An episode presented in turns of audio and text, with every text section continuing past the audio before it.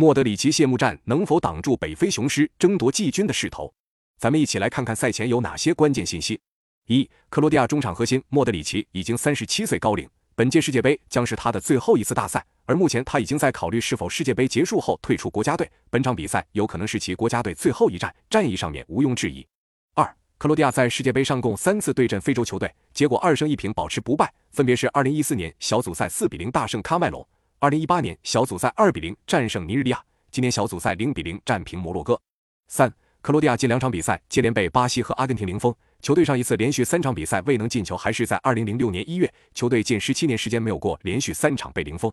四、克罗地亚虽然丢球不算多，但是对手的场均进球期望值高达一点六七，说明克罗地亚还是给了对手很多进球机会，而摩洛哥对手的场均进球期望值仅为一点一，球队在防守端限制对手做得更好。摩洛哥主力中卫塞斯、阿格尔德和主力左边卫马斯拉维此前都遭遇伤病，阿格尔德连续缺席了近二场比赛。塞斯和马斯拉维虽然在半决赛复出，但是塞斯上半场仅踢了二十一分钟就被换下，马斯拉维则在半场结束后被换下。本场比赛这三人有一定复出的希望，但状态依旧难有保障。